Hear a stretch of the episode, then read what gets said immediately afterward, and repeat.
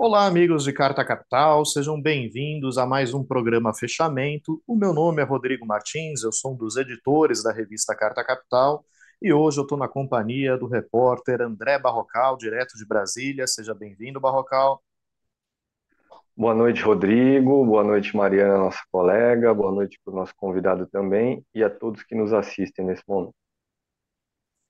Estamos também na companhia da repórter Mariana Serafini, direto de São Paulo. Seja bem-vinda, Mariana. Oi, Rodrigo. Boa noite. Boa noite, Barrocal. Boa noite também ao nosso convidado especial de hoje e aos nossos queridos leitores que nos assistem. E como os meus colegas já anteciparam, temos um convidado especial, o advogado Pedro Serrano, professor de Direito Constitucional da PUC de São Paulo e colunista de Carta Capital. Seja muito bem-vindo, professor. Agradeço muito o convite de vocês e um prazer imenso estar aqui. Bom, nós é, convidamos o doutor Serrano aqui para comentar um pouquinho sobre a cassação do ex-procurador Deltan Dallagnol, que havia sido eleito deputado é, federal pelo estado do Paraná. Ontem, o Tribunal Superior Eleitoral julgou é, uma ação que foi interposta por partidos que, que não venceram a eleição contra ele, é, e acabou é, julgando procedente essa ação, né, é, acabou anulando a candidatura de Deltan Dallagnol é, por considerar é, que ele, na verdade, infringiu as regras do, da, da lei da ficha limpa. Né, o Deltan Dallagnol é, ele já havia sofrido duas condenações no CNMP, que é o órgão de correição do Ministério Público, mas havia pendentes ao menos 15 é, procedimentos disciplinares, é, sindicâncias, reclamações, e antes que essas reclamações se tornassem procedimentos disciplinares, é, algo que impediria ele de disputar as eleições, ele pediu o afastamento da sua função de procurador da República e lançou a sua candidatura para deputado federal. Doutor Serrano, a primeira pergunta que eu faço é: o senhor achou correta a decisão do Tribunal Superior Eleitoral? Olha, um, a minha posição é complexa aí, né? Em princípio, sim. Né? Agora, eu sempre achei a lei do ficha limpa inconstitucional. Né? Porque é uma lei que, que implica num nível de, de intervenção na soberania popular, a meu ver, inadequado numa democracia constitucional. Né? É, em especial porque impede candidatura sem o trânsito em julgado. E essa é uma posição que eu tenho há muitos anos, eu não vou mudar agora por causa do Dallagnol. Eu continuo achando isso. Né? Agora, o problema é que a lei foi considerada constitucional. E o Dallagnol foi um dos sujeitos que mais lutou por isso e sempre defendeu não apenas a, a constitucionalidade dessa lei, quanto a aplicação intensa dessa lei. Né? Uhum. Então, se a lei está tá aí vigendo, é obrigação do TSE aplicá-la. E foi o que o TSE fez. Não só essa lei, a lei de inegibilidade, uma série de outras legislações aí que estão postas no plano eleitoral. Né? É, é inelegível a pessoa que tenha contra si aberto um processo administrativo. O que, que fez Daniel? Ele tinha mais de 15 inquéritos, já tinha sido punido com, com, com advertência, com censura. Próximo caminho era abertura de, de inquérito de processo administrativo. É evidente que quem tem 15 sindicâncias contra si vai ter pelo menos um aberto como, como processo administrativo. Então, ele, ele se exonera para impedir a incidência na elegibilidade. Né? Ele, inclusive, se exonerou antes do período necessário para isso. E que fez o tribunal reconheceu isso e falou: isso aqui é uma fraude. Inclusive os ministros nomeados por Bolsonaro. Né? Uh, ou seja, foi unânime. Né? Uh, isso aqui é uma fraude.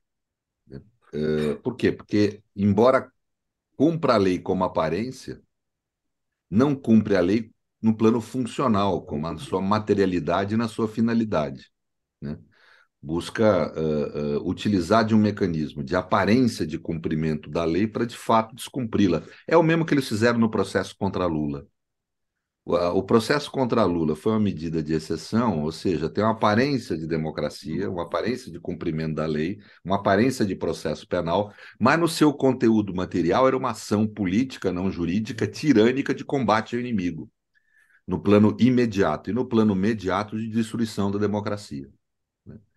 Ah, então ele é especializado em fraude, isso eu diria. Então ele, eh, então o tribunal agiu com essa forma mais rígida. O interessante é que todo punitivista, todo punitivismo é sempre seletivo. Ele é punitivista em relação aos outros, não em relação a si mesmo. Todo punitivista que eu conheci na vida, sem exceção, é isso: quer julgar os outros por uma régua e a si mesmo por outra régua. O que o tribunal defendeu no plano teórico e hermenêutico, Dallagnol sempre defendeu em relação aos outros. Aliás, aplicou interpretações muito mais extensivas e muito mais rígidas em relação a terceiros em todo o seu percurso como agente do sistema de justiça. Né? Quando é contra si, não. Aí ele defende, opa, tem que esperar transitar em julgado. Quer dizer, contra Lula, não, né? Ele defendia que Lula fosse preso no segundo grau de jurisdição, sem trânsito em julgado. Agora, ele, quando é para atingi-lo, aí a decisão negativa para ele tem que esperar o trânsito julgado. Ou seja, é, realmente é um, um, um punitivismo seletivo. É punitivista em relação aos outros, não com relação a si próprio. Por isso que não tem sentido falar que a adesão contra ele foi injusta no plano, vamos dizer, moral ou, ou ético. Quem julga de acordo com uma régua tem que se predispor a ser julgado por ela. Isso é uma questão de caráter, uma questão moral. Então, não tem nenhum sentido. Quer dizer, quem defendeu pontos de vista muito mais punitivistas, muito mais rigorosos do que esse agora definido pelo TSE, foi o Dallagnol. Se ele fez isso em relação a terceiros, ele tem que estar disposto a ser julgado segundo os mesmos critérios. É uma falta, é uma imoralidade vim falar, ele vim falar injustiça nesse tipo de situação. Ele julgou terceiros, ele pediu prisão de pessoas com base numa em teorias hermenêuticas muito mais duras, rígidas do que essa que o TSE usou em relação a ele. Portanto, francamente, é, eu acho mais do que merecida, eu acho mais do que uh, adequada juridicamente, eu acho justa e merecida essa sanção. Aliás, uh, no plano da justiça, acho pouco, pelo mal que esse sujeito fez ao país, pelo mal, ser um dos principais produtores do maior escândalo da história do nosso Poder Judiciário, que agora estão surgindo aí uma série de denúncias, né, mostrando os abusos, as irregularidades, né, uh, mostrando né, como uh, se corrompeu o sistema de justiça no sentido não jurídico da expressão corrupção, no sentido da palavra mesmo, de mau funcionamento, como se, se funcionou mal o sistema de justiça pela ação desses homens. Né? E como a finalidade maior era atingir a democracia, e conseguiram, elegendo Bolsonaro, e a gente viu o que ocasionou com a democracia. Né? Gente é responsável, indireto, no plano político e moral pelo que houve dia 8 de janeiro. Eles criaram a situação. Né? Então, uh, uh, a consequência, em termos de justiça e consequência para ele no plano moral, de perder um, mero mandato de deputado é muito pouco. Né? Esse sujeito merecia do sistema de justiça ser punido. Ele fala de impunidade, ele fala dos defensores da impunidade. Né? Na realidade, crimes contra o Estado e a administração pública, houve uma intensificação muito grande da punição desde a Constituição de 88. Pode-se observar, antes não havia nada contra ninguém. Hoje, as operações da PF são quase diárias aí nos crimes contra o Estado e contra a administração pública. O que ainda permanece absolutamente impune no Brasil são os crimes contra o cidadão. Ilicitudes que essa gente praticou ou seja, crimes contra a cidadania, crimes contra a pessoa humana, crime contra os direitos fundamentais. Isso rege, e ainda hoje no Brasil, há uma absoluta impunidade. E quanto a essa impunidade, ele não fala nada. Por isso que eu falo, todo punitivista é seletivo. É punitivista em relação aos outros, não com relação a si mesmo. Com relação a si mesmo, ele reivindica direitos que ele não reconhece para terceiros, portanto, privilégios, ele deseja privilégios. É, professor, o senhor falou que é, a punição, a, a, cassação do mandato do Dallagnol é pouco. Ele está respondendo aí uma série de inquéritos e tem outras denúncias contra ele também. Então, agora que ele não tem mais a imunidade parlamentar, quais são os próximos passos? De que outra forma ele poderia continuar sendo punido pelos crimes que ele responde? O, Gil, o ministro Gilmar Mendes e o ministro Toffoli falaram muito bem naquela sessão lá do, do Supremo. É necessário investigar essa Lava Jato. Ela precisa de, de ser revista integralmente. Ainda hoje, da 13 terceira, esses dias aí da 13 terceira, saiu uma notícia nos jornais da, sobre a 13 terceira vara lá de Curitiba, denunciando uma série de irregularidades nessas uh, leniências que foram feitas. Né? Tem dinheiro distribuído para o exterior.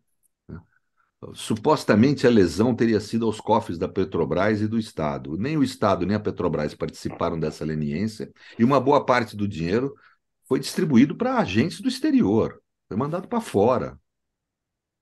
Né? E, e, talvez por isso esses, esses, seja uma das razões dessas leniências terem sido mantidas estranhamente sigilosas, até agora. Né? Ou seja, isso precisa ser apurado. É dinheiro que saiu dos cofres públicos brasileiros para outros estados. Há uma impressão, eu não posso afirmar de forma taxativa que foi isso, porque não, tem que investigar, mas tem que se investigar se essa gente não agiu em favor dos interesses de outros estados contra o interesse nacional, contra o patrimônio público e ocasionar um imenso dano ao patrimônio público na forma como conduzir as questões. Ou seja, praticaram, podem ter eventualmente praticado crimes de peculato, talvez de corrupção, de organização criminosa. Isso precisa ser apurado com rigor. Né? Há suspeitas ali de crimes graves contra o Estado brasileiro, contra o patrimônio público, contra a cidadania, contra os direitos humanos. Quer dizer, são crimes que precisam ser apurados com rigor. É necessário instaurar um mecanismo de investigação geral sobre as condutas da Lava Jato. O sistema de justiça deve isso à população brasileira em relação ao maior escândalo da história do sistema de justiça brasileiro. Então, deve isso. E essa gente precisa ser investigada a fundo porque cometeram uma atrocidade. Quem fala que foi uma lesão à democracia, por exemplo, não sou eu. É o Comitê de Direitos Humanos da ONU, da Organização das Nações Unidas, que diz que não houve apenas lesão aos direitos políticos de Lula, houve um ataque à democracia brasileira. 17 juristas de países diversos sem nenhum interesse político no Brasil. Né? Vejam que é grave o que houve aqui no Brasil, não é pouco sério. Isso implicou em danos intensos ao patrimônio público brasileiro, à nação, aos interesses nacionais e à cidadania e às pessoas humanas. Graves crimes contra os direitos humanos foram praticados ali. Gente foi submetida a tortura psicológica para confessar crimes, que é isso que é delação. Então isso é muito grave. Você não pode ser aceito numa sociedade civilizada sem investigação e, uma vez comprovada a autoria e materialidade, punição dos responsáveis, com rigor. Então, é, é, é, o sistema de justiça deve isso à sociedade brasileira, investigar com rigor esses crimes. Professor, é, boa noite mais uma vez. Deltan Dallagnol foi cassado, então, essa semana pelo Tribunal Superior Eleitoral, graças a uma ação movida aí pelo PT e aliados do PT, a Federação Partidária do PT. Mas existe agora, na Justiça Eleitoral também, uma ação que pede a cassação do senador Sérgio Moro, eleito pelo Paraná também. Ele que era outro participante aí da Operação Lava Jato. Nesse caso, quem move a ação, curiosamente, é o Partido Liberal, o PL de Jair Bolsonaro. O senhor faria algum prognóstico a respeito do futuro dessa ação de cassação de Jair Bolsonaro, de Sérgio Moro? Não faria, não tenho como fazer. No meu tempo de jovem estudante de direito, se falava que cabeça de juiz e bumbum de neném, você nunca sabe o que sai dali, né? Mas nem é por isso, é por é porque é insuscetível de previsão. São o caso do no plano jurídico, o caso do, do senador Moro é, é extremamente diferente do caso do deputado Dallagnol.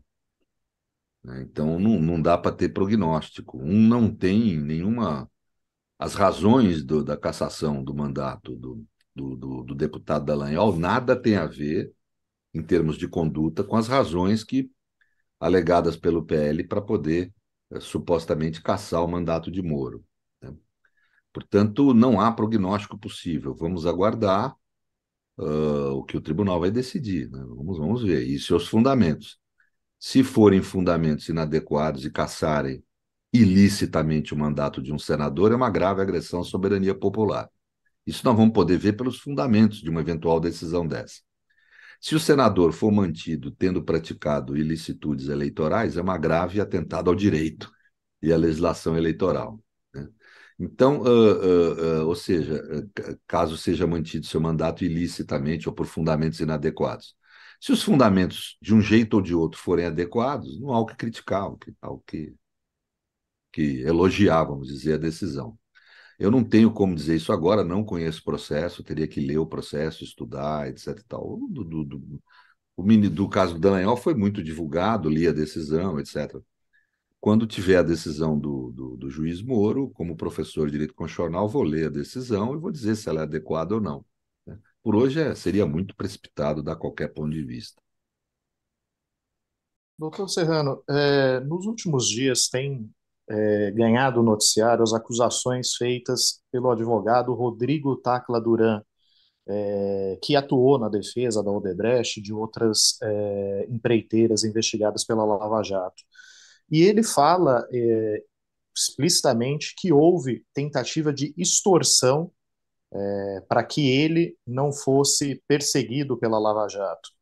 E diz ter pago, inclusive, uma parcela dessa tentativa de extorsão que foi feita por Sérgio Moro e Deltan Dallagnol via um, delega um, um advogado que atuava no escritório de advocacia é, de Rosângela Moro, a esposa do ex-juiz.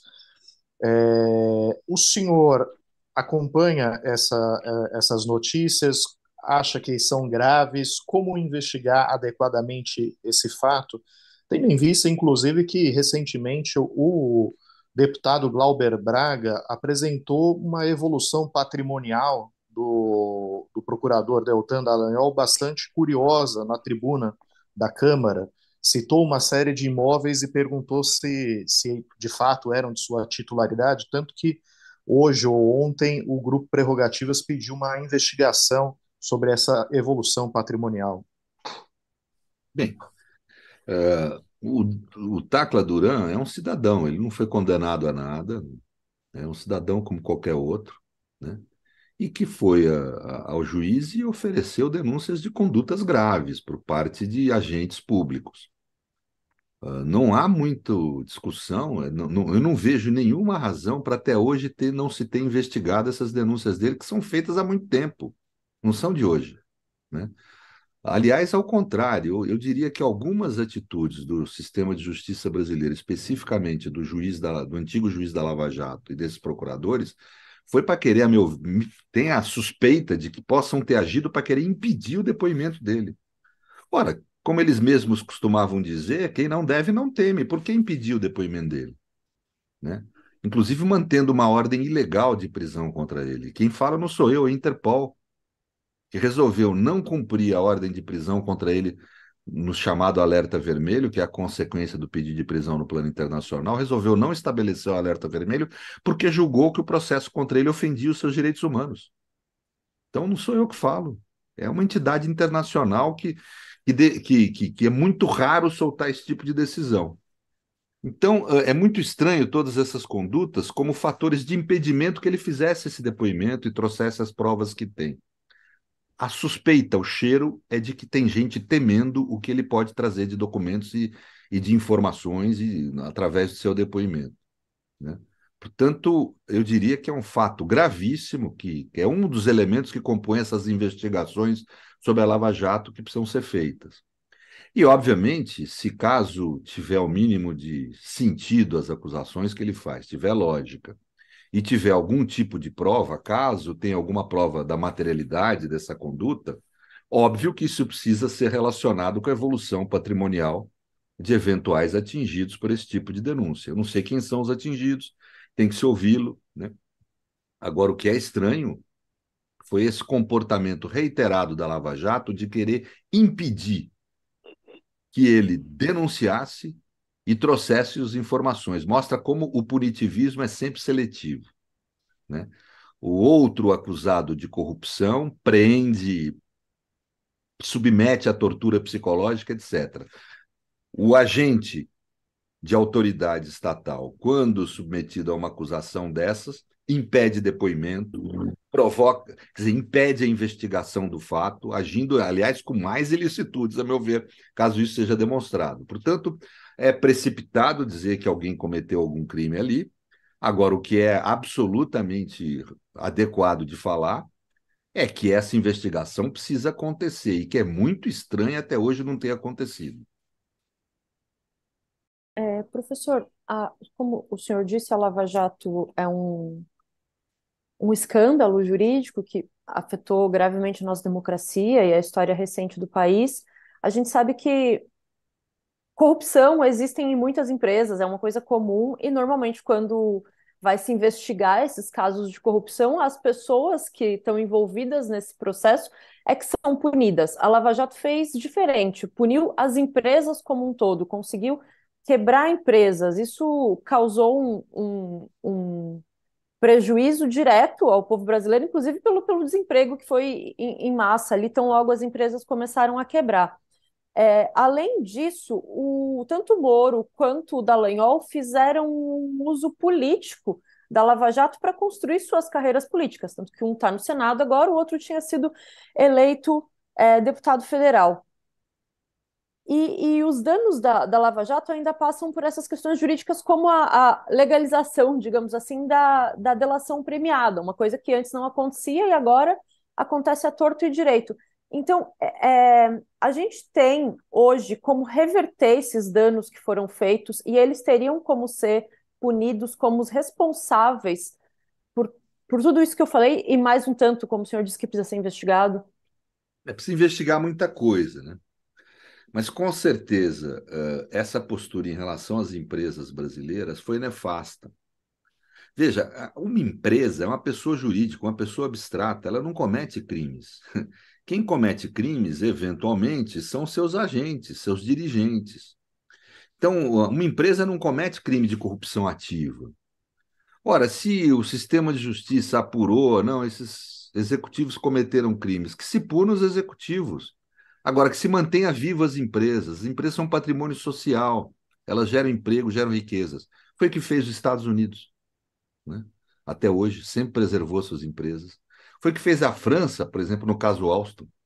Né? O governo interviu para prendeu lá os executivos que tinha que prender, mas interviu para defender a existência da empresa, uma empresa né, que gera muita riqueza para o país, muitos, muita, muitos empregos, etc. Foi o que fez a Alemanha com, as, com a Siemens, com a Siemens. Né? Ela manteve, prendeu também, puniu executivos, mas manteve vivo, operou para manter viva a empresa. O único país do mundo que quebrou empresas por causa de casos de corrupção foi o Brasil. E ainda em boa parte do nosso jornalismo, etc., não, uma gana, querer manter quebrada, querer não recuperar. Né? Que, que tem cabimento isso? Se os donos das empresas, os executivos cometeram crimes, que se os punam com rigor. Né? Ninguém está negando isso. Né? Mas uma empresa, pessoa jurídica, ela gera emprego, riqueza para o país, né? E as consequências econômicas foram nefastas. Estão aí vários estudos do DIEESE à Universidade Federal do Rio de Janeiro, um pessoal lá da universidade que, que, que demonstraram o quanto de prejuízo ocasionou do país e o quanto que, vamos dizer, eh, ajudou países, por exemplo, os interesses norte-americanos, espanhóis, etc., na América Latina ter quebrado essas empresas. Né? Ou seja, como isso foi desfavorável à economia nacional, aos interesses nacionais, né? como isso gerou desemprego, miséria, né? Ah, e como manter hoje em dia essas leniências como válidas impede a retomada do setor de infraestrutura. Veja, nós vivemos falando, por exemplo, em coisas como evolução tecnológica, que nós precisamos, no Brasil, uh, criar a evolução tecnológica para poder competir nesses mercados tecnológicos. Isso é, muita, é uma verdade. Mas nós não vamos competir com Estados Unidos e China no 6G. Vamos ser um país de fronteira nesse aspecto. Não vamos. Né? Nós não temos recursos para isso. Mas as chamadas tecnologias médias, como a rainha das tecnologias médicas é a infraestrutura e engenharia, nós poderíamos competir certamente os grandes países hoje, Itália e Espanha, do, no campo da infraestrutura, Itália e Espanha, eh, em que o Brasil tem um mercado que o Brasil estava crescendo muito e teria todas as condições de competir com Itália e Espanha por fatias importantes desse mercado e desenvolver essa tecnologia que já era muito desenvolvida no Brasil. Nós tínhamos uma, uma engenharia de, de, extração de petróleo em, em, em águas profundas única no mundo. Nós produzíamos uma engenharia de construção de hidrelétricas e de barragens única no mundo, tanto que prestamos serviços para diversos países no mundo. Né?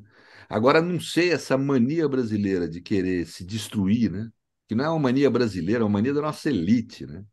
que está habituada a viver num, num, num, num sistema semi-feudal e não num capitalismo moderno. Né? Então, liquidaram, que era, aliás, o nosso produto nobre da nossa pauta de exportações. Preferem, essa gente prefere exportar uh, produtos agrícolas in natura, né? para depois a gente ter que recomprar esses produtos. Prefere exportar petróleo in natura para depois ter que comprar refinado em vez de ter refinarias nacionais. Né? Quer dizer, é esse eterna história do nosso país que é sempre a gente tem ciclos históricos de autodestruição. A Lava Jato teve esse papel, destruir o que havia de, de iniciante, de bom e de pujante no nosso capitalismo, acabar com a modernização do nosso capitalismo. Né? Tentar transformar esse país num grande fazendão para atender interesses né, dos estados de primeiro mundo, né, e não para atender os interesses nacionais. Né? Não pode haver, para mim, no plano filosófico político da expressão, corrupção maior que essa. É trair os interesses nacionais. Então, é, é isso que significa a destruição dessas empresas. É uma convicção muito forte que eu tenho. No dia 3 de maio, a Polícia Federal prendeu um ex-ajudante de ordens de Bolsonaro, um tenente-coronel do Exército, numa investigação sobre a existência de um cartão de vacina de Bolsonaro, vacina contra a Covid, cartão que o ex-presidente não merecia ter porque não tomou injeções contra a Covid.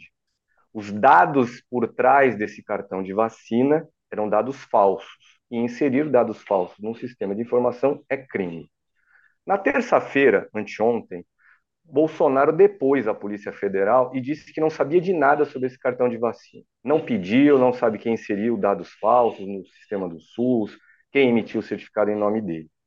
Ou seja, jogou nas costas do ajudante de ordens qualquer responsabilidade. Aí hoje, esse ajudante de ordens, ao depor a Polícia Federal, nem assumiu a culpa, nem incriminou o Bolsonaro. Ele optou por uma terceira via, que é a via do silêncio, o quieto perante a Polícia Federal. O que o senhor diria que é a estratégia jurídica de desse tenente-coronel Mauro Barbosa Cid por trás desse silêncio?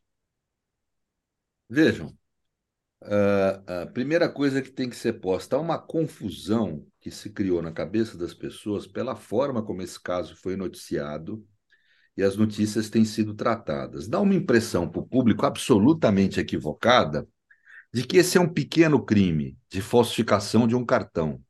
Lembra um pouco aquele, aquele fato do adolescente que falsifica uma carteira de identidade para entrar num cinema. Não é nada disso nós estamos tratando de um dos mais graves crimes passíveis de serem cometidos contra o Estado ou contra a administração pública, é o chamado peculato eletrônico, que é quando você invade bancos de dados públicos para fraudar informações em benefício de si próprio ou de terceiros. Né? E nesse caso, essa fraude foi cometida durante um período de pandemia, e essa fraude ocorreu em bancos de dados de, dados de saúde pública, o que torna o crime muito mais grave.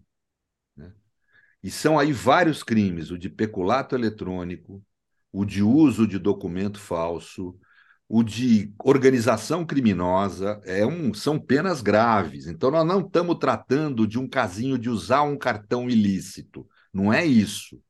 Estamos tratando de peculato eletrônico, se apropriar de uma riqueza pública, uma riqueza virtual pública, né, para benefício pessoal. Né? E, no caso, colocando em risco a vida de pessoas, porque alterando um banco de dados de saúde pública. É muito grave, num período de pandemia, é muito grave isso. Né? São crimes graves que nós estamos tratando. Isso é importante dizer. Não é uma questão secundária, um crime menor. É tão grave quanto qualquer caso de corrupção ou de desvio de dinheiro público. Qual o nome do crime de desvio de dinheiro público? Peculato. A pena do peculato eletrônico é a mesma pena da corrupção e a mesma pena do peculato comum de desvio de dinheiro público. Então, nós estamos tratando de um crime gravíssimo. Então, vamos colocar essa primeira preliminar. Né? Quanto a, a, a, ao Cid, aí, o coronel Cid, ter comparecido em juízo e ficado em silêncio, isso é um direito dele. É medieval estratégias de investigação que procurem investigar o fato pela pessoa do investigado. Né? Então, mecanismos de coagir que ele faça delação, que ele confesse crimes, ele estando preso, para mim, por exemplo, já não se deve pedir delação dele, já não se deve fazer esse acordo porque ele não tem, para mim, autonomia de vontade ah, necessária num acordo de delação, tendo o seu corpo sob cuidado do Estado. Ele fazer um acordo com o Estado, tendo o seu corpo sob cuidado do Estado, em si só, para mim, já compromete a ideia uh, uh, de autonomia de vontade que deve ser própria de um acordo. É por razões óbvias. É, eu, eu posso estar submetido a ser mudado de cela e ser, ser viciado noutra cela. Né? E isso já é um motivo para dizer que, opa, eu vou fazer o que eles querem aqui para eles não, não, me, não, não, não, me, não, não fizer, fazerem nada pior, sem contar a tortura psicológica, né? Os mecanismos que são possíveis de se usar no aprisionamento, fazer revista na cela dele três da manhã. Vou te dar um exemplo, socorre. Né?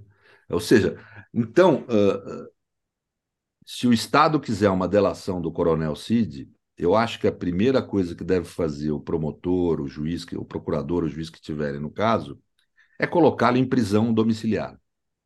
Né? Porque aí ninguém vai ter dúvida da legitimidade de uma delação. Não se vai estar usando a pessoa do investigado, vai estar ele aqui verificando que pode sofrer.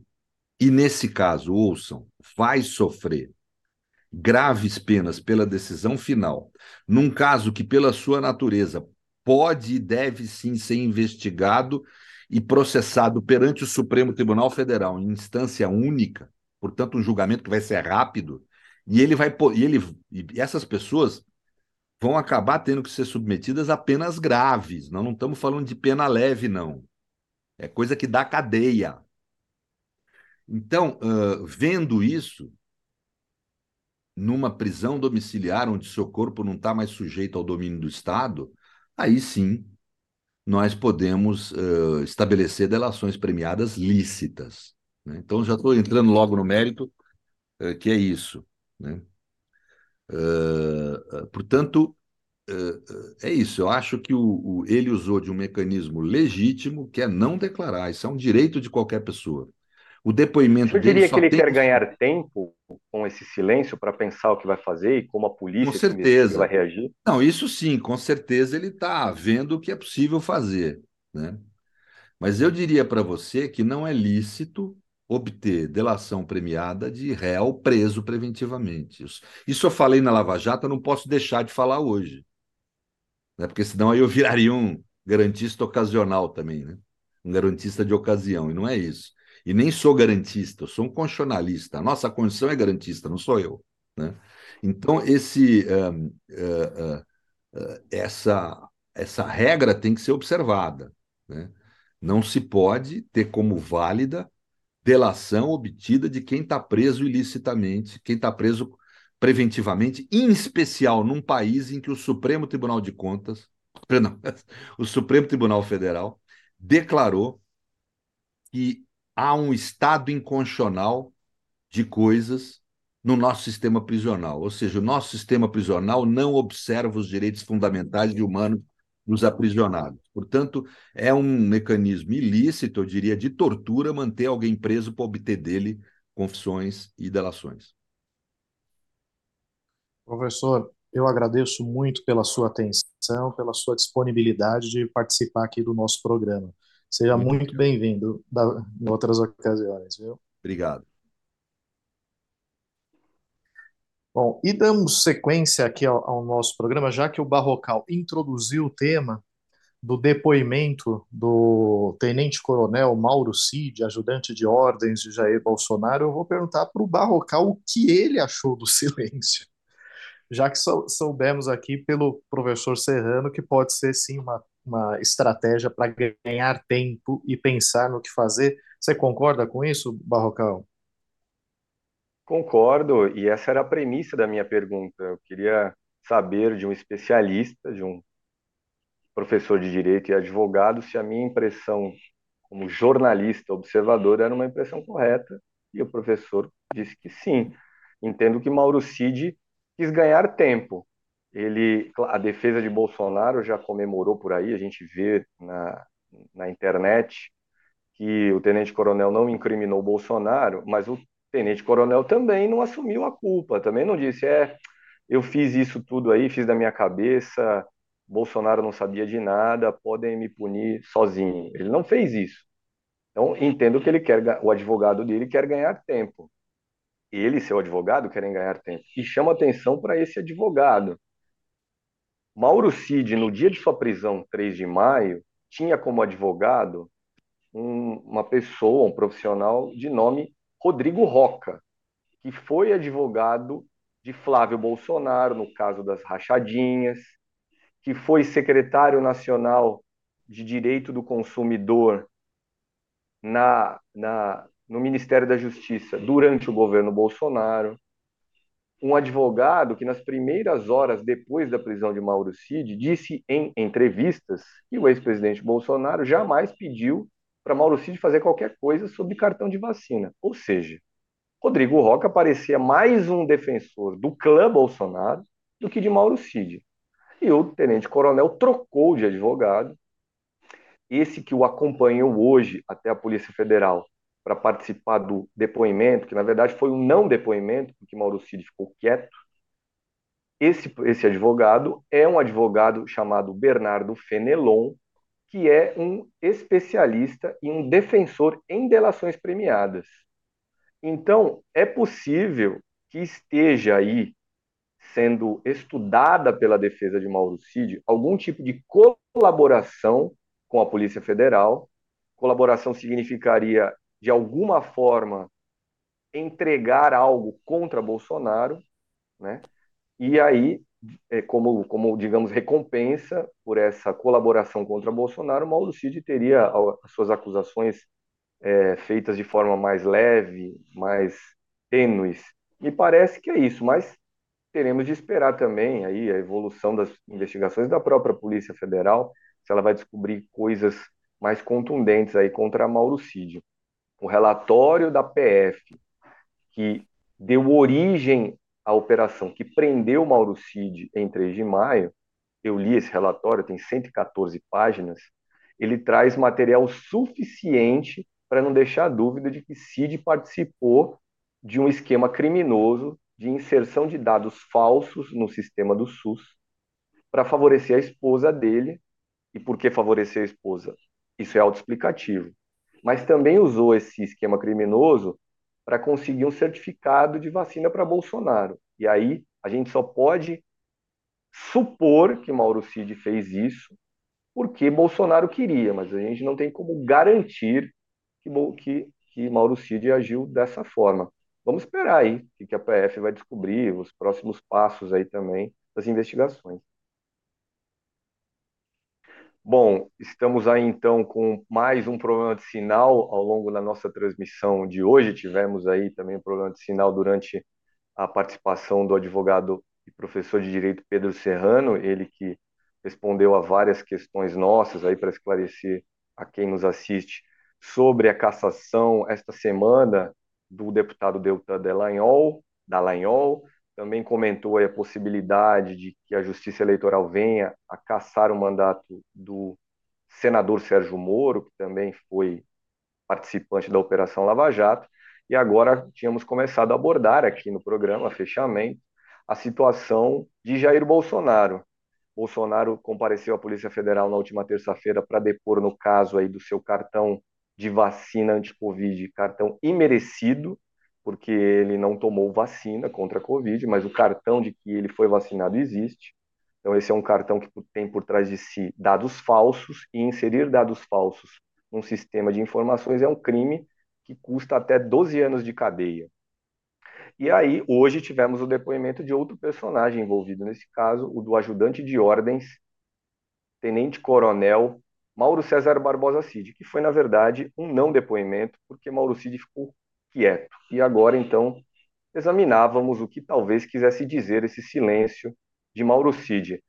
Mas, Mariana, e as suas impressões a respeito aí dessa situação de Bolsonaro, de Mauro Cid, cartões de vacina indevidos? O que, que você acha disso tudo?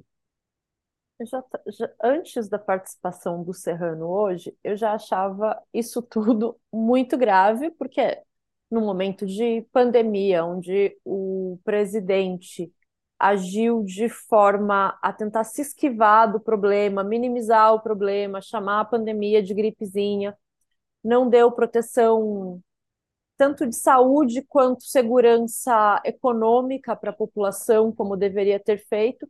Em meio a isso, ele ainda é, não incentivou que as pessoas tomassem vacina, ele próprio não tomou, não vacinou a sua filha, o que é uma coisa muito grave, você negar o direito de uma criança, porque as crianças têm, têm esse direito de proteção.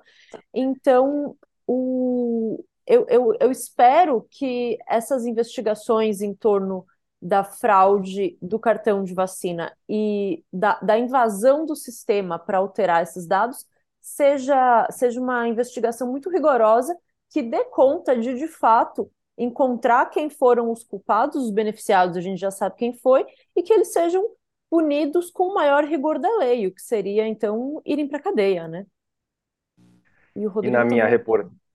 e na minha reportagem da semana, na revista, eu trato da situação do tenente-coronel Mauro Cid, que vive aí uma espécie de cerco por parte da Polícia Federal. Eu explico em que consiste esse cerco policial, quais as frentes de investigação contra ele e como isso, no final das contas, aí pode encrencar Jair Bolsonaro. Então, temos Rodrigo de volta na transmissão, é isso? Temos, temos. E eu, eu achava que, na verdade, o problema era com você, Barrocal, e depois eu descobri que o problema era no meu aparelho. Pessoal, peço desculpas aí pelo, pela complicação. Imagino que o Barrocal já deve ter concluído toda a explicação sobre o caso Mauro Cid.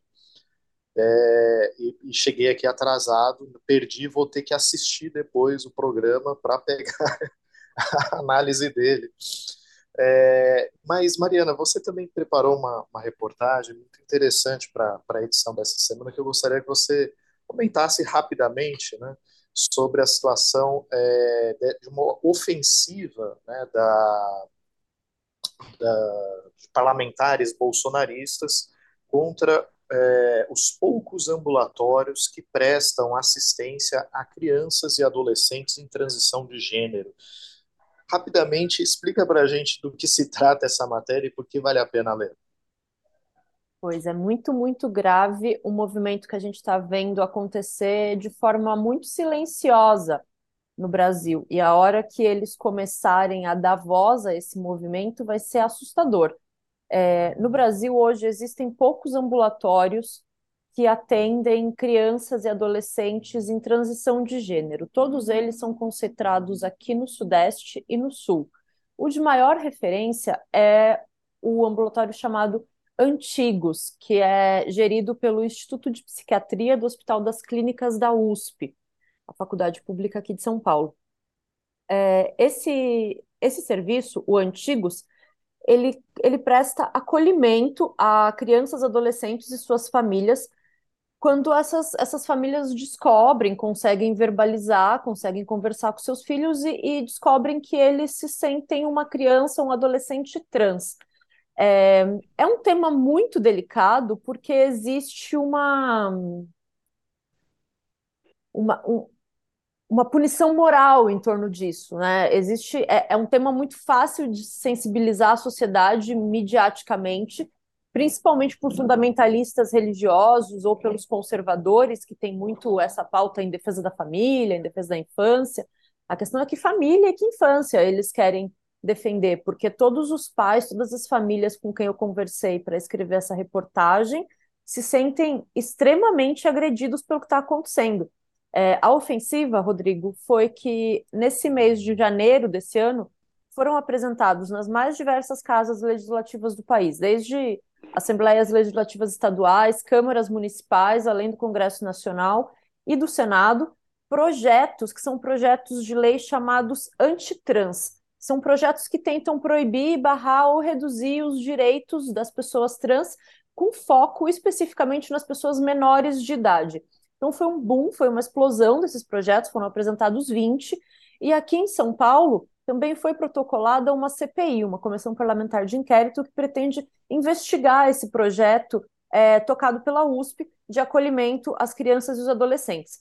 É, só podem ser protocoladas cinco CPIs para correrem ao mesmo tempo na casa, então foi, foi feita uma operação de guerra assim da, do, do, pessoal do PL, que é o partido do Bolsonaro. O, o deputado responsável por essa CPI que protocolou essa CPI é o Gil Diniz. Eu, eu procurei várias vezes essa semana, tentei conversar com ele, conversei com a assessoria, mas ele não quis me explicar o motivo dessa investigação sobre o projeto. Para conseguir protocolar essa, essa investigação, eles passaram uma madrugada na fila na Alesp para guardar o lugar. Ele, ele, mobilizou a equipe dele para passar a madrugada na, na fila para eles conseguirem ser uma das cinco primeiras é, CPIs a serem protocoladas para correr já esse ano. Então, a comunidade trans, a sociedade civil organizada, não necessariamente ligada à pauta trans, está tá se mobilizando para tentar barrar essa CPI, porque essas crianças elas já sofrem uma série de preconceitos, uma série de ataques, uma série de violências e ofensivas em suas vidas, e agora o único lugar onde elas têm para serem acolhidas é, também está sob a mira dos conservadores. É, como é que é realizado esse projeto? Eu acho importante dizer isso é, aqui, porque às vezes parece que há um, um trabalho de acompanhamento de crianças e adolescentes trans, então quer dizer que uma criança chega lá aos cinco anos, diz que é trans e vai fazer uma cirurgia?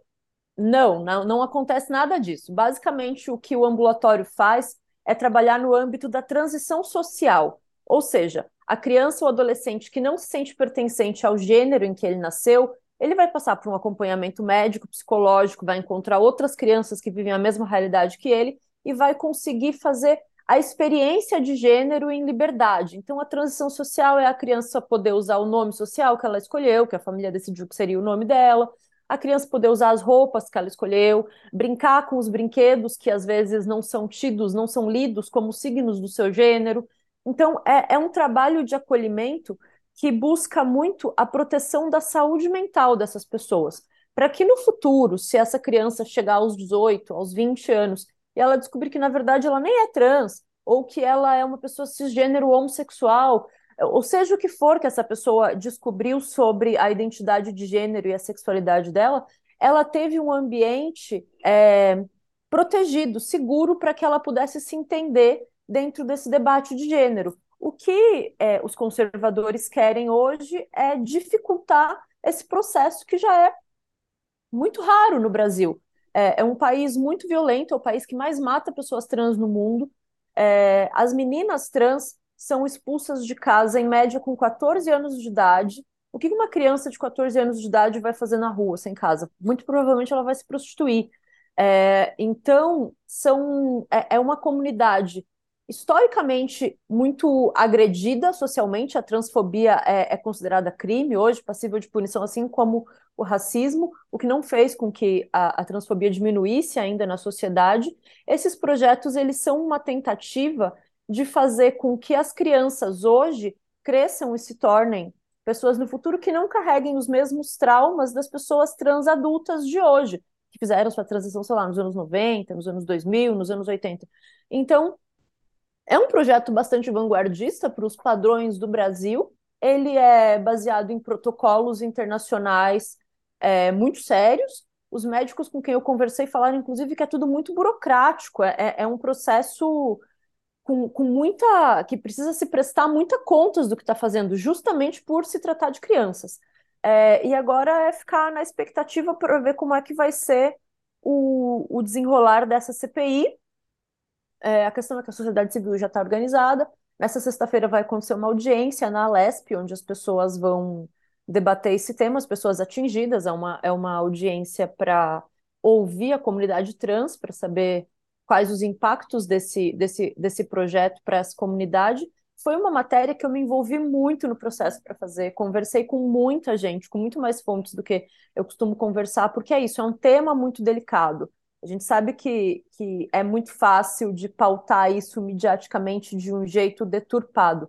Então foi, foi bastante desafiador fazer, fazer essa investigação, mas ao fim também foi muito gratificante, viu? Porque eu conheci muitas famílias fantásticas, assim, com histórias incríveis de acolhimento das suas crianças, e a gente percebe que uma coisa que eu aprendi nesse, nesse processo de investigação foi que a, a, a transição não precisa ser uma coisa dolorida e, e, pautada pela hostilidade e pela violência, que é como a gente vê que acontece em muitos casos do Brasil.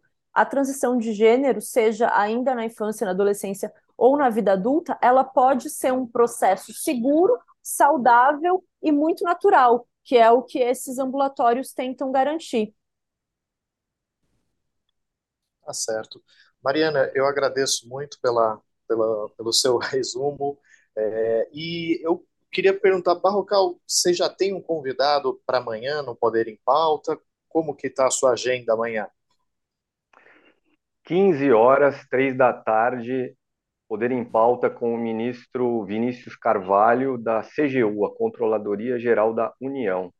Essa semana houve um evento para comemorar 10 anos da Lei de Acesso à Informação.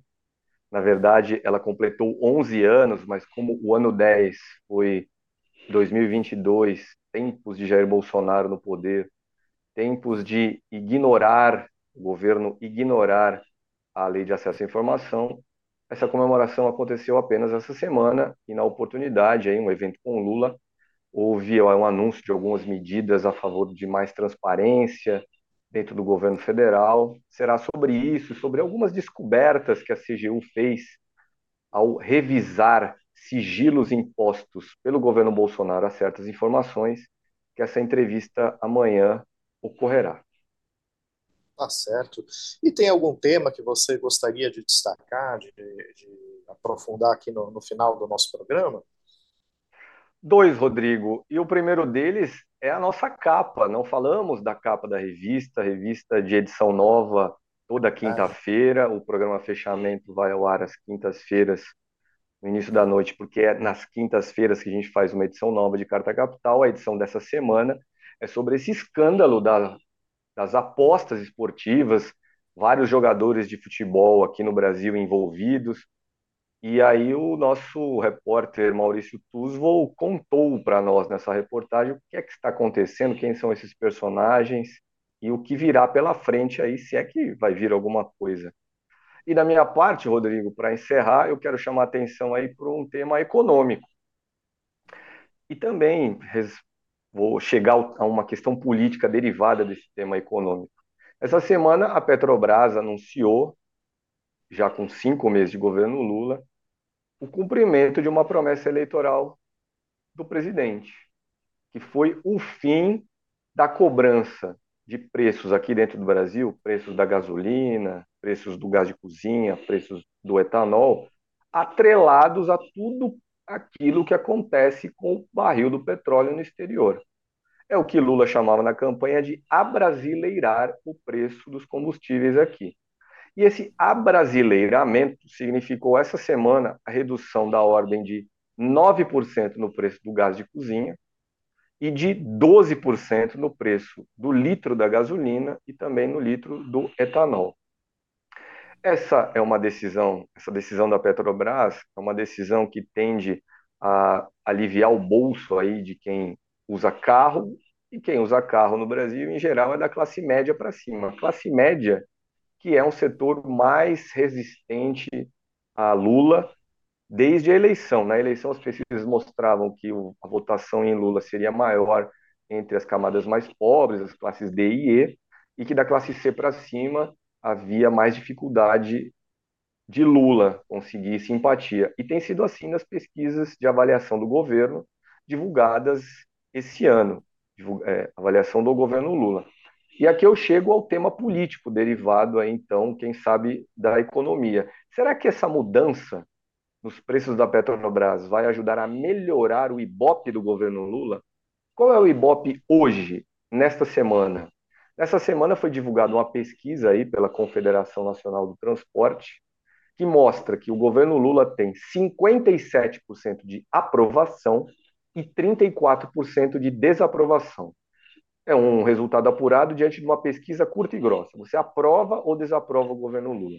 57 aprovam, 34 não aprovam. Mas há um segundo jeito de examinar, de avaliar o governo, que é perguntar para as pessoas se elas acham que o governo é bom, ruim, regular, péssimo, ótimo. E o que, que deu nesse caso aqui, essa pesquisa? 43% consideram o governo Lula ótimo ou bom até aqui, 28% consideram o governo regular e 24% acham que o governo é ruim. É isso, Rodrigo. Assim que eu termino minha participação hoje aqui. Tá certo, Barrocal. Obrigado. E Mariana, é, tem algum tema que você gostaria de destacar ao final do programa?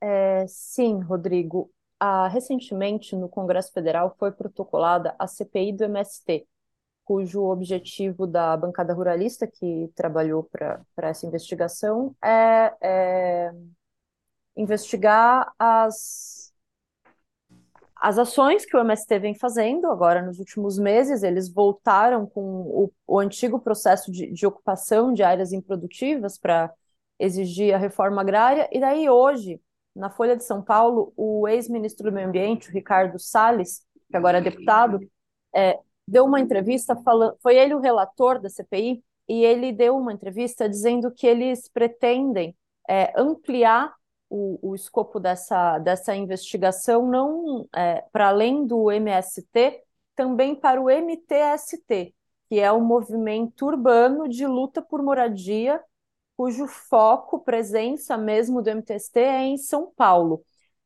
E isso me ligou a anteninha porque daqui a dois anos, nem isso, né? Um ano e pouco já tem eleições municipais e me parece que o Salles é o projeto do Bolsonaro para ser o candidato a prefeito aqui em São Paulo. E o seu principal oponente com certeza será o deputado federal do PSOL, Guilherme Boulos, que foi o mais votado do estado de São Paulo, que, por sinal, é o líder do MTST. Então, me parece que desde agora já o Ricardo Salles vai começar a construir um uso político a ser feito dessa CPI do MST com fins, é, com vistas para as eleições de, de 2024. Então, é uma coisa que a gente precisa ficar muito atento, porque além de ser uma, uma perseguição contra os movimentos sociais, vai ser uma perseguição contra os movimentos sociais da qual um setor político vai, vai tirar bastante vantagem.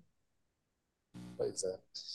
E eu aproveito aqui para reforçar é, a observação do Barrocal, a ma matéria de capa sobre a máfia do, do apito.